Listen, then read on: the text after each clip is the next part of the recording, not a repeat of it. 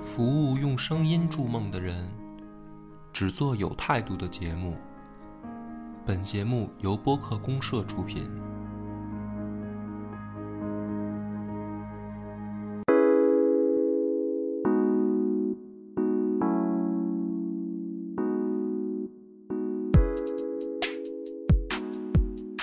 大家好，欢迎收听播客公社啊，我是主播恶霸波。那么今天这一期呢，有两个嘉宾吧，啊，算是嘉宾，一个叫张扬，张扬给大家打个招呼， Hello，大家好，我是张扬。还有一位呢叫边疆。大家好，我叫边疆。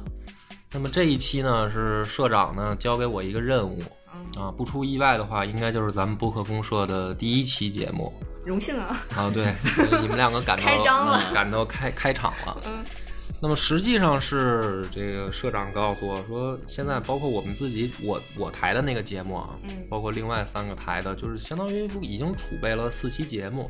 但是呢，他给我一个任务，就是说，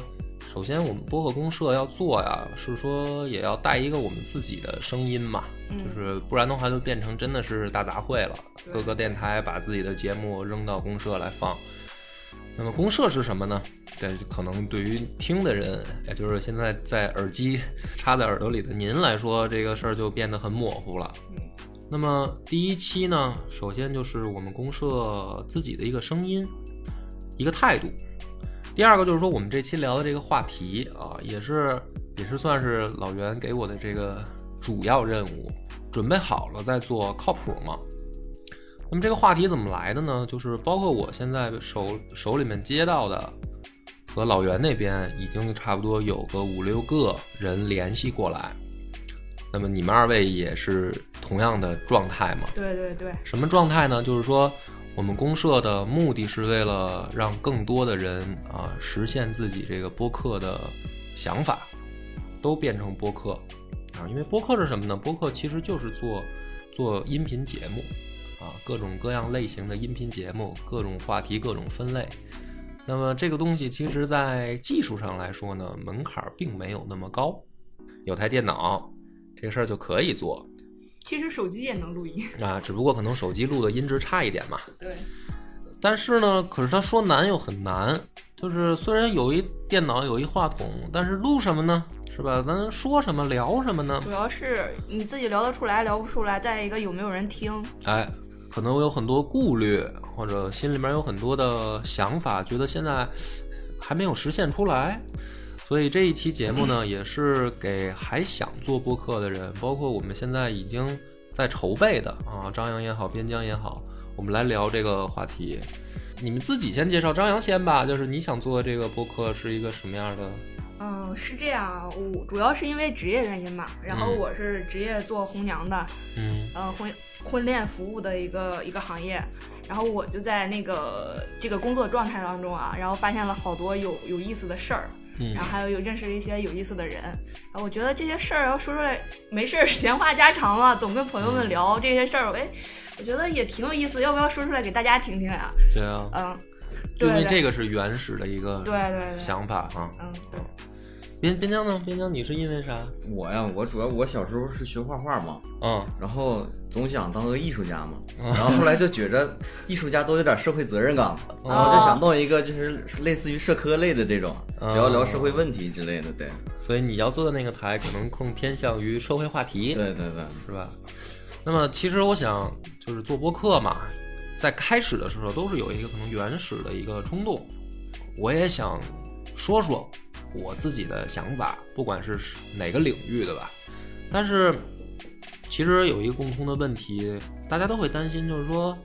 想的时候啊，觉得可能很精彩。啊，比如说对张扬这个，张扬在想的时候说说，哎，我看到这个两两个人相亲啊，碰到各种奇葩事儿是吧？嗯对对什么对奇葩男碰到奇葩女，哎，对你要不先讲一个，就是你碰到的奇葩事儿嘛？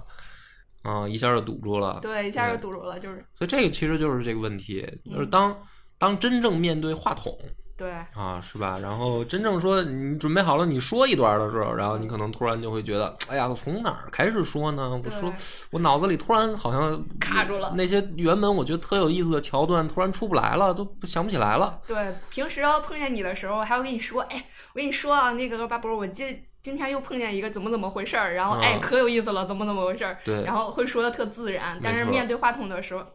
哎对住了，嗯，就突然就卡住了。边疆是不是也有这对，就个感主觉要？是怎么怎么开始，嗯，对，就其实我我刚开始做的时候，我也有过这种状态。嗯我一开始是不不准备稿子的，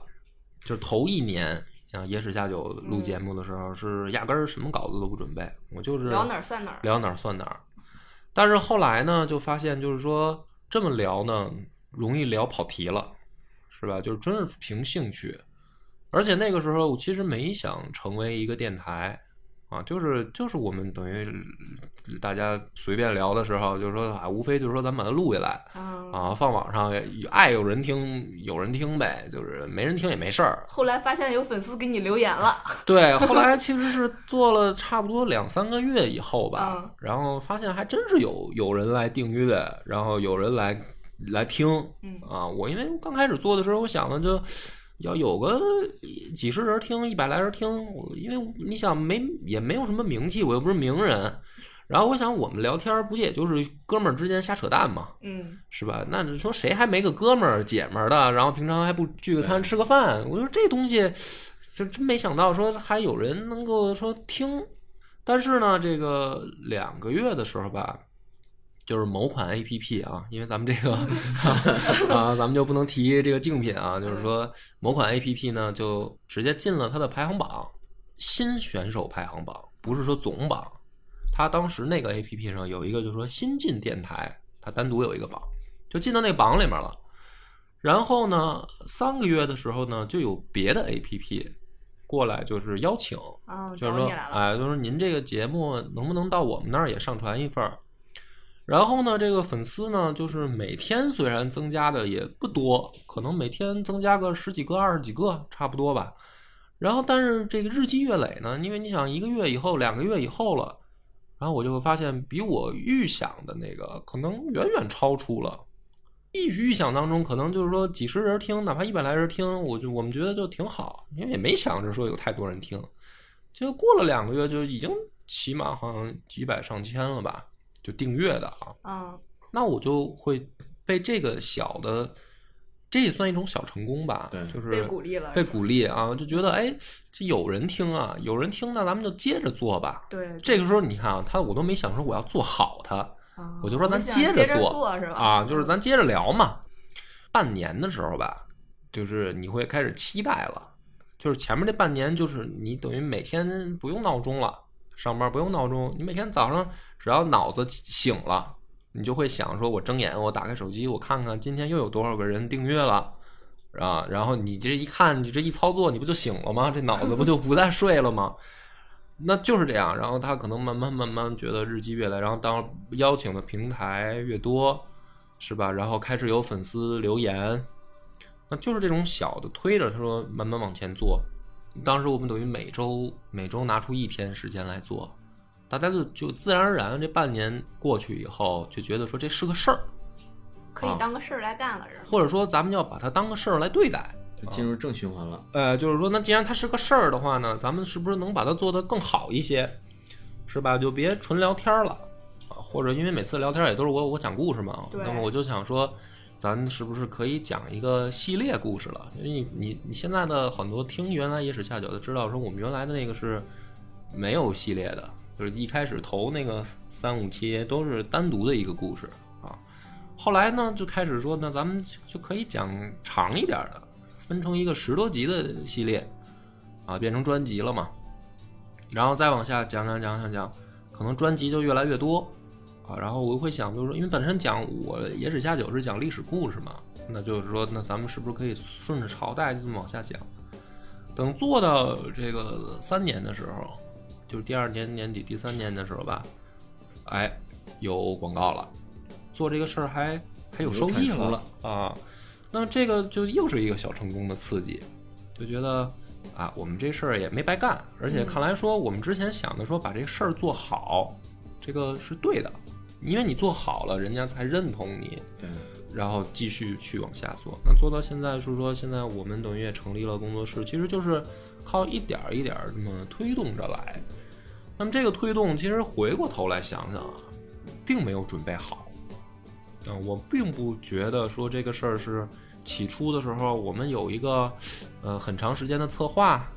然后我们选题，然后大家说想好了各自要干嘛。可能开头的时候并不是这种状态，就是觉得说我有一个冲动，说咱们反正聊天扯淡，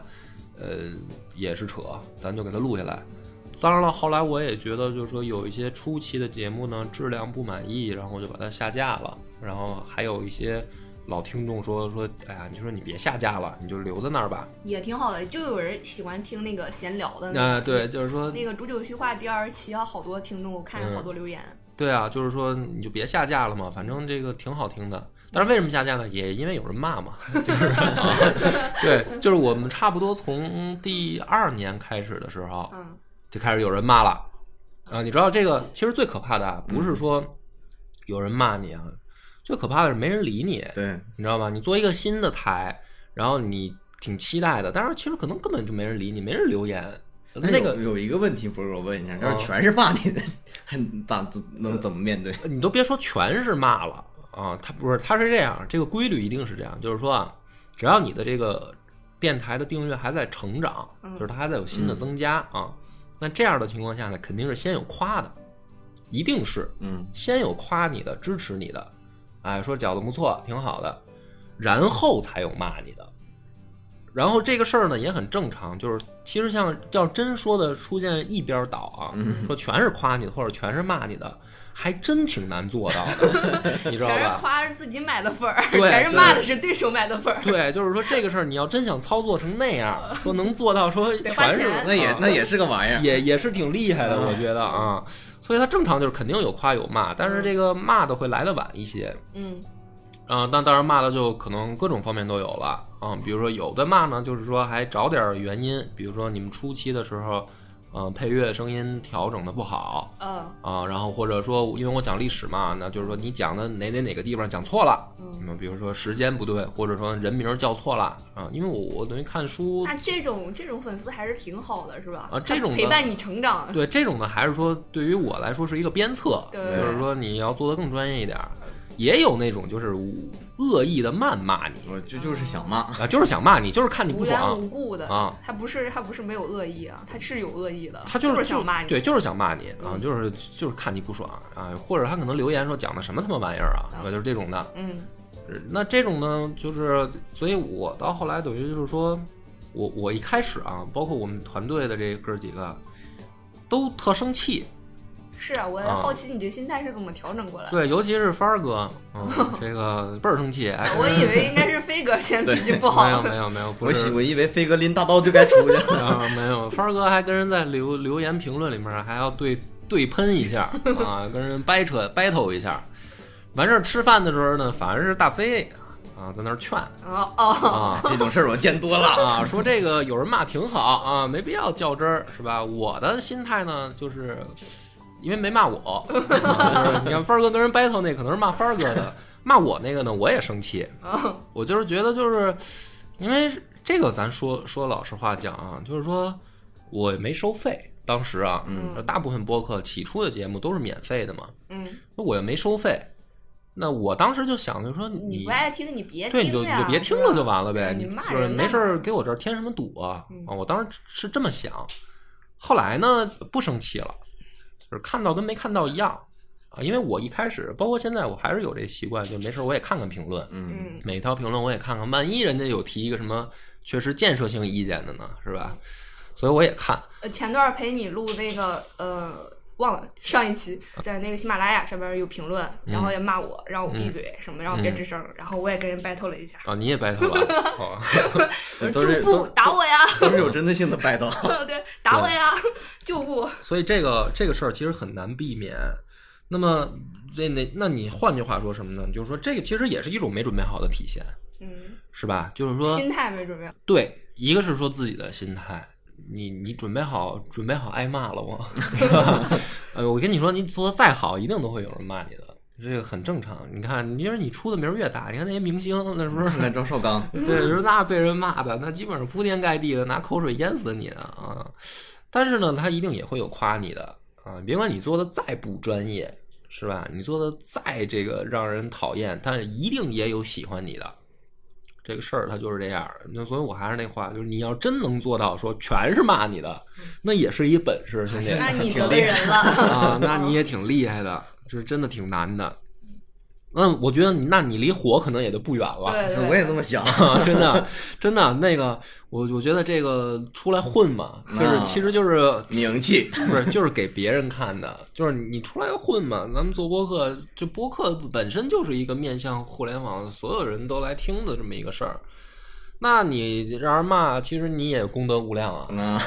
好多嗯 我给人大家提供一个抒发情绪的对啊，宣泄口。可不好是吧，嘛。你们俩都是佛系的，不是，这还真不是佛系，就是说，你看你现在听呢，你觉得说这像一种自我安慰，是吧？嗯？对对啊对，但是实际上这个事儿，你到最后你就是皮实了，哦，你肯定会有一个阶段情绪上波动，你看到骂你的你会不爽，你会忍不住想喷他几句约一下吧，啊，对是干一架呗啊哪儿的啊那个有一片野狐， 你带上人啊带多少人，咱咱咱咳一下。但后来你经经历多了，那你真的就实在没时间。 啊，你真的没时间跟他去扯这个闲篇儿，呃这是一个过程啊。这个过程就是咱们今天这个题目，我是觉得啊，说准备好了这个事儿啊，嗯，不存在不的，存在没有什么时候说真的是你准备好了对，嗯啊，它永远肯定有你提高的空间嗯。啊。你刚开始做的时候肯定不熟练，肯定会犯错。还有一个就是所谓的准备好了，我觉得，因为是一你一直你教我，然后应该怎么做怎么做，我认为我是准备好了，嗯然后我真的把人约来了，然后我们真的把话筒打开了开始录，嗯然后会发生一些个你意想不到的事，这个事情你不亲身去做，嗯，然后这个问题你永远碰不到，是你想不到的，没错啊，就是啊，你这个你光靠想是我想不到老的。我老开玩笑跟人说说这个，我们刚开始录的时候啊，有一期我在那儿讲讲一故事，当当当当当讲了一个小时，讲完了啊，很放松，然后效果也特别好。然后大飞说说，哎呦，你这故事太精彩了，说我刚嗯才听着鸡皮疙瘩都起来了，大家都特开心。然后帆儿哥说说，哟，话筒没 开啊，说咱得再录一遍啊，就是这个就是意想不到的问题。然后那你说录不录呢？是吧？就是说是不是再录一遍呢？再录一遍还有那个状态吗？啊，再录一遍是不是还有那状态呢？那呃，这些问题就是他其实就是没准备好。那这个事儿，其实我倒觉得不影响，不影响咱们现在就做出来啊，没有准备好又又怎么样呢？是吧？那你就对于喜欢你的人来说，你可能就是你这一期就是在这儿，咱们就讲一个特别无聊的故事，就是闲扯。就是闲扯一个啊，甚至说不用讲故事，咱们就是吃饭喝酒啊，就当咱们平常聊天儿一样。嗯，然后你就把话筒打开了，然后你就放到网上了，可没准儿可能就有人喜欢，然后你可以再精益求精，事儿就是这么个事儿。其实道理没有什么可讲的。那么我是想给说，呃，想做这件事儿的人一个信心。这个信心就是说，第一第一个话就是谁都是被骂过来的啊！你看这个大飞跟芳儿都被骂惨了、啊我也被骂啊！这不不是说挨骂就不好，嗯挨骂挺好的，你心态上贱一点嘛，就成功的快一点儿啊。然后第二个就是说，嗯，当然还有一个专业上的事儿，嗯啊，就是为什么咱们公社想来出来去帮大家做这个事儿，因为的确有一些是硬伤啊。你比如说像你刚才说的，拿个手机就能录对，啊，那这个事儿呢，其实是一个可以马上调整的，就是一个话筒加上一个呃播放软件或者说剪辑软件，这个事儿不是一个说很高的技术门槛儿，嗯只要有有人稍微指点一下，或者说教一下，那么这个质量可能会一个很大的提升。你手手手机录的这个，首先你码率就达不到，嗯，对吧？而且它的这个杂音可能很大，对，再加上说你这个本身音质不好的情况下，你再你再配乐，那个对，听起来就还还得要剪辑之类的，嗯你有说错了，还有对那个嗯口头禅之类的，对啊要剪掉。对啊，而且所以很多你看那个播客做电台的人，他就是他不剪啊，一点儿都不剪。啊、也有的人不剪啊，甚至是他不不加后期配乐，那就是可能录的时候直接旁边打开音乐，嗯，我指的不是说他有调音台打开啊，他可能就是哦旁边拿这个音箱大喇叭音箱嗯放着的是，然后录出来的。那这样的问题，我觉得就是硬伤了。嗯，就是说，那你是需要准备一下，你知道吧？因为它不是说那么难调整，它不像说内容上说我们必须要把我们的知识储备丰富一下，然后呢准备好稿子，然后我们录的时候可以按照一个节奏，按照我们的计划去录。那这个东西可能是日积月累的，慢慢你去成长，把这个经验丰富起来的。但是像那个问题的话，它其实没有那么难调整，你干嘛那么纠结？说这个我现在就一定要做这样，而且还真的有这样的台电台，人生不插电，啊，原有的人就真的这么想，说我这也是一种特色，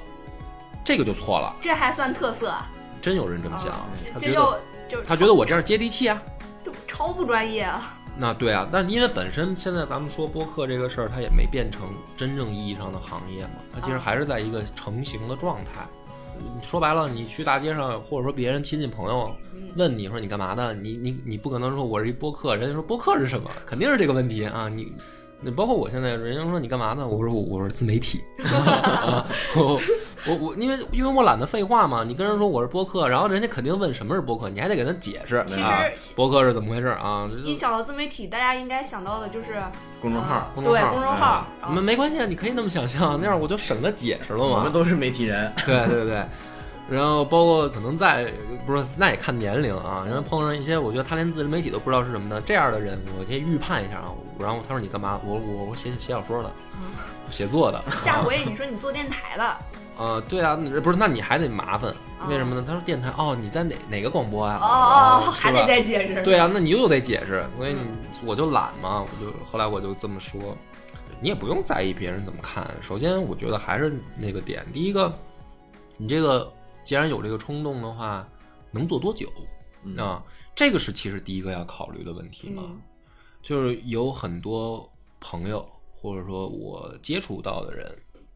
他们呢有这个冲动以后，他们行动力也很强，嗯，就真的是开始录了。就像我一样，说录啊完把人约来，然后坐那儿看，开始就录，然后他们也没有这个顾虑，呃录完了以后可能也就上传了啊嗯啊。但是问题出在什么呢？比如说录了三五期，他发现没东西了，啊，没得可讲了。我就是说心里面或者说肚子里面就装这么点东西，嗯扬出来了都，一下都汤汤汤讲完了，讲完了以后再讲没了。我应该还可以，人上一百，形形色色，我们那儿多的是。啊对啊，你看你做这个相亲也好，或者说这种呃谈恋爱的话题，嗯，你你会不停的遇到不同的人嘛，对啊，是吧？然后对你他们有不同的问题。对，每一个人都不一样，他性格特点，他说话方式，然后每一个人其实你就是一期节目，所以你这个就不存在。就是我我在听你说这个选题的时候，我就已经想好了，这个可以做嘛。对，那边疆呢，这个是社会话题对，更偏，他有他有社会问题，对你就能它聊有吗不停的新的事儿发生，对啊然后你就可以拿来聊。所以这样的话呢，就是从开头避免掉了我说的那个问题。但是为什么现在咱们还要说呢？就是这个问题，如果还有人想做的时候，他可能还不没有意识到。对，就话题的持续性。对，就是你讲这个东西持续性啊，你能不能持续下去？强行录，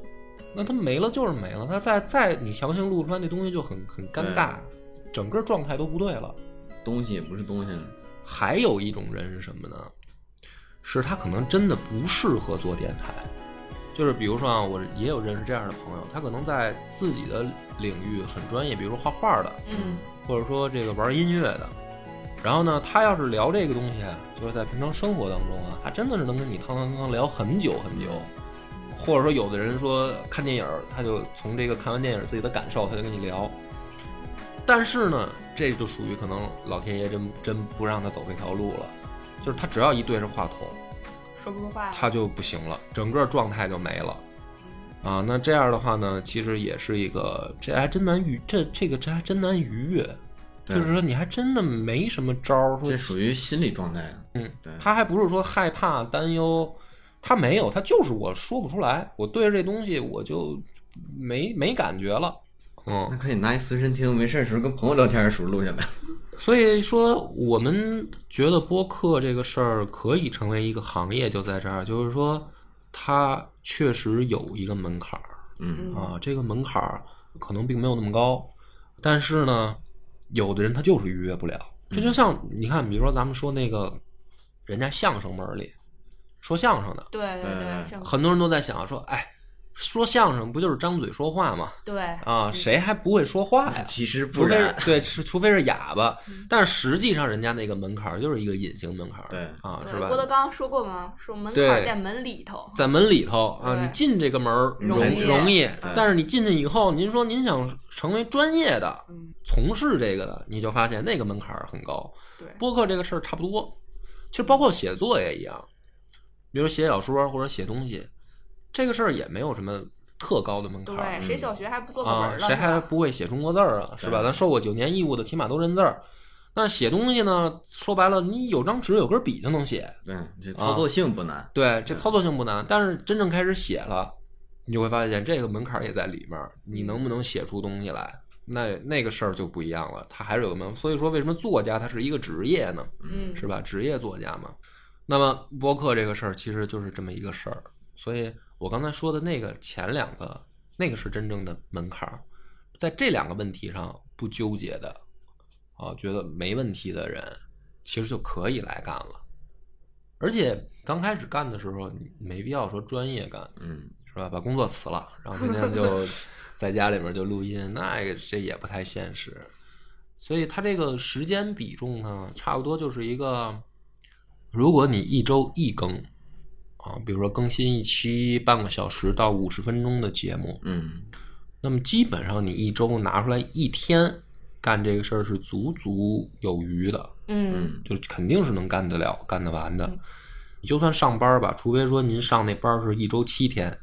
那你就那你真的干不 了啊。啊但是我觉得你只要说正常班，你肯定周六周日也有休息的时间，对是吧？那拿出一天来做这个事儿，而且呢，现在干这个事儿啊，我是觉得比我们那时候好在哪儿呢？我们那个时候，甭管是不是因为兴趣爱好啊，它真的就是你不知道能不能当成个事儿干啊。就是我指这回这个事儿什么的，就是说能不能挣钱啊？嗯啊，就是相当于头两甚至头三年吧，你确实不知道这个事儿能不能挣钱。那么现在呢，大家其实想这个事儿就简单一点，就是说你起码看到有一些包，比如像我吧，我就靠这吃饭啊，就是说它变成我的一个职业了，嗯，那说明这条路其实走得通，可嗯行，可行嘛？可行的时候呢，就是说你现在拿出一周一天的时间，干一个你首先自己感兴趣、嗯有兴趣干的事儿，而且呢，呃，它又是一个事儿，可以当副业来干的事儿。而将来只要你干的好了，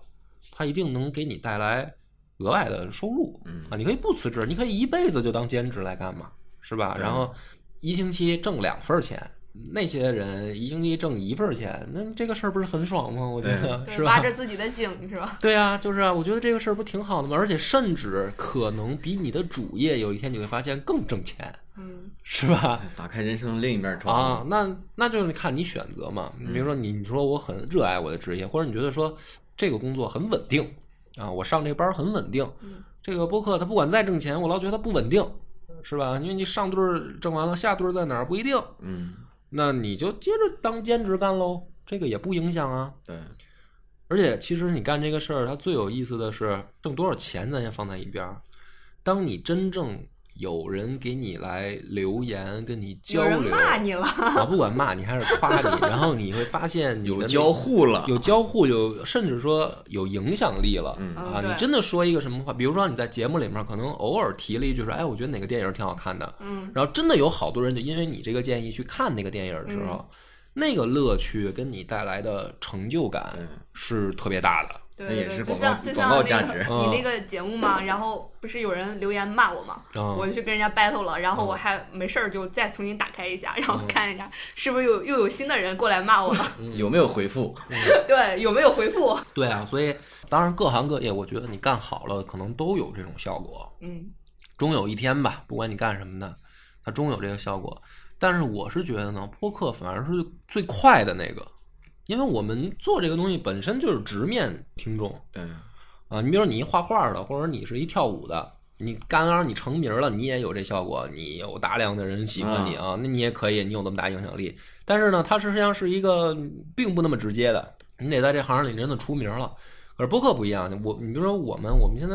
比如我吧，我现在我并不觉得我是什么名人，嗯但是呢，就是有很多哎，人。有但是人真听有影 响力。对，但是就真的有有人铁聊粉儿是吧对啊，就是确实就是咱们不敢多说，几百个可能有 吧，就是真谦虚的了谦虚真的了是特别喜欢你，就是你觉得嗯你说的这个东西，比如说我我我推荐，要是说我觉得哪个电影好看，嗯大家可以值得去看一看，那可能真有几百个人他就信了，嗯，然后他也去看，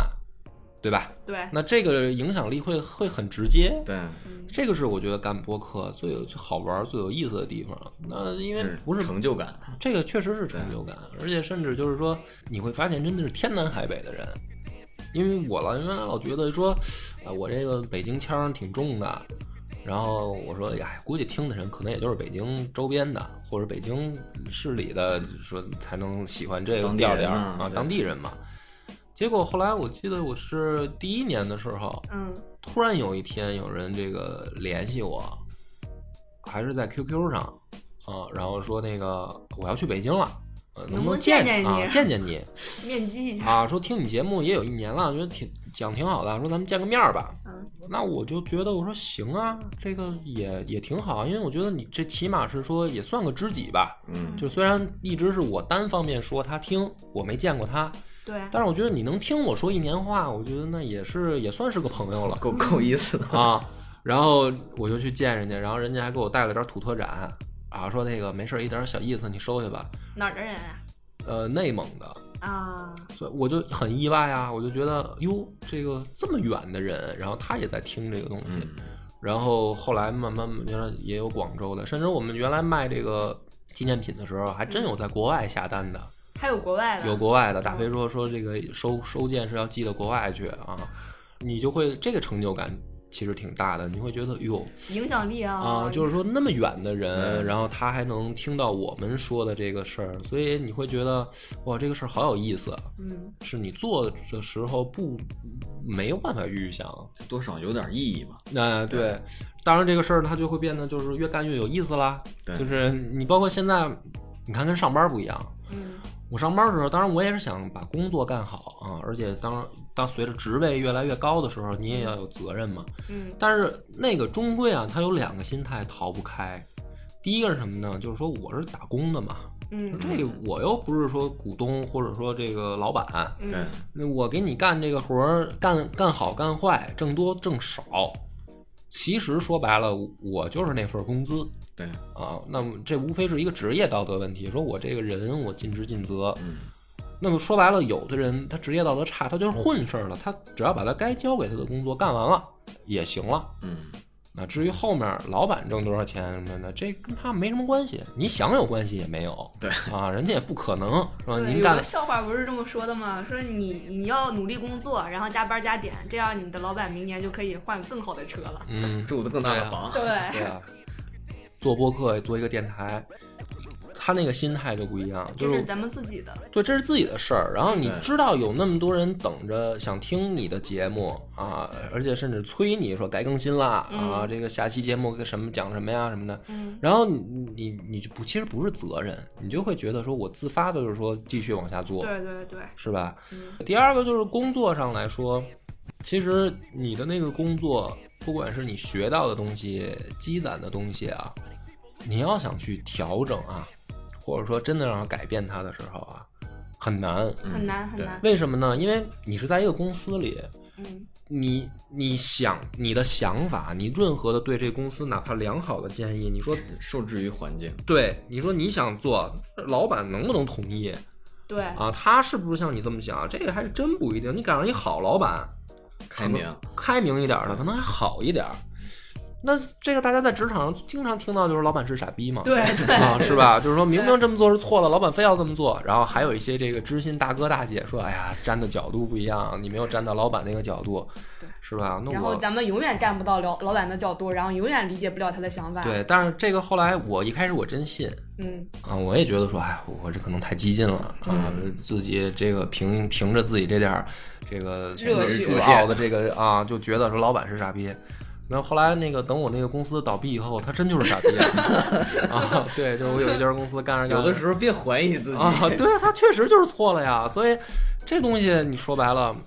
我觉得更爽的就是什么呢？你做一电台，咱们做一播客，嗯，这个电台里面所有的事儿啊，你自己就是可以决定。对，你说今天我录什么，小到啊，今天我要讲什么，嗯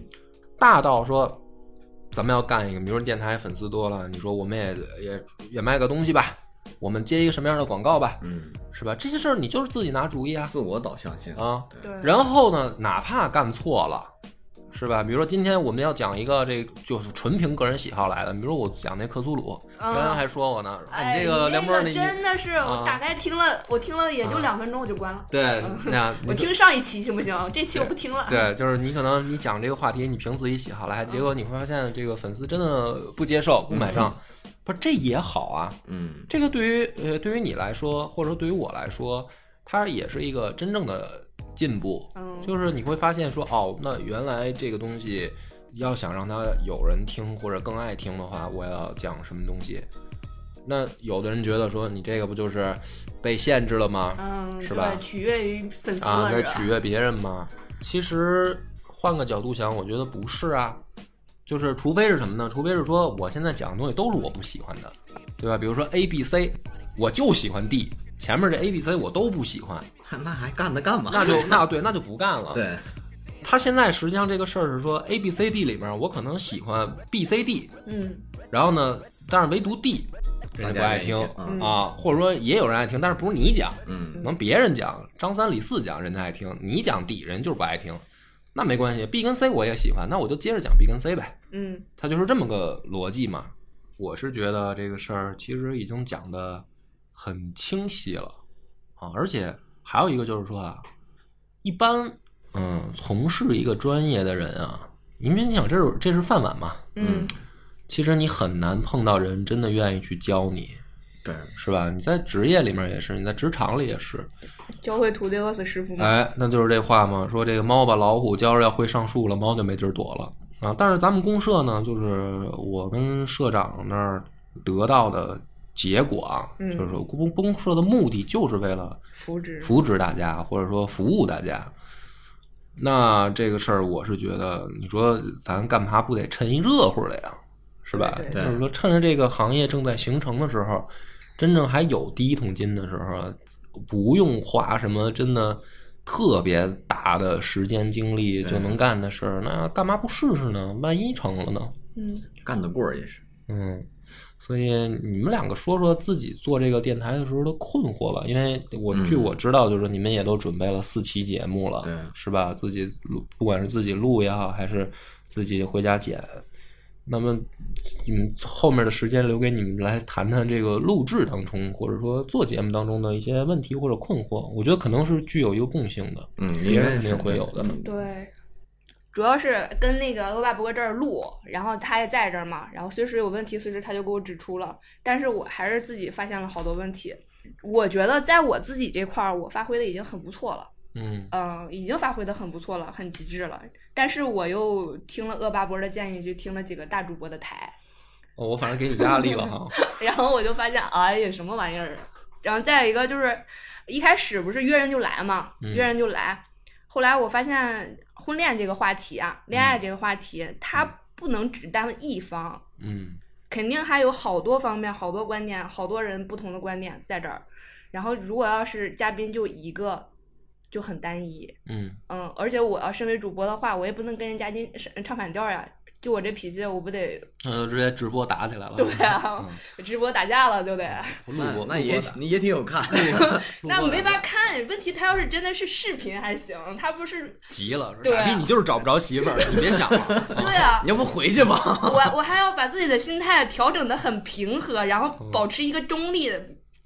啊、你还不能太太说这些人，而且就是在我们那儿相亲的人啊，他们都年纪都是怎么说，三十三十往上这种，嗯，嗯，他单身一定是有原因的。哦 呃，对，然后他 但你是还你想给不想做了？打击一片那不个，是不又是开说地图炮 嗯不是开地图炮，他有可能就是那个自尊心特别特别特别强，嗯，啊、然后你一不小心有一个点碰到他那个自尊心了，然后他就受就不了变了，身了啊。，对，他就受不了了。所以你这个台可能今后面临的问题跟就是其他播客不 一样。啊有我这有可能是全武行，对，嗯，就嘉宾问题比较嘉宾困问难题，那不是这个也是一个典型问题啊。嗯我们做做请别人的时候，的确会啊。你包括我们讲历史的时候，都是有有粉丝会觉得说，哎，你请这个人又不懂，你请他干嘛？呃，对是对，吧？还有比如说播公社里面的一些节目，我们请来这个人，然后他可能聊的就是启发不出来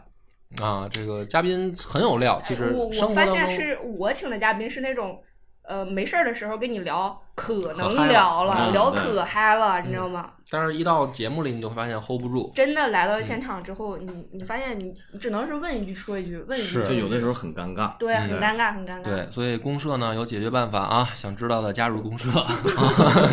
嗯，那个边疆呢？边疆嗯，说我说自己，主要是，其我主要其实就是内容问题，嗯因为就是在心态上我觉得还好，因为我一直挺也挺不要脸，啊，对，然这么后夸自 己啊？啊 你们村儿都这么夸人啊，吗？我们村儿都这样，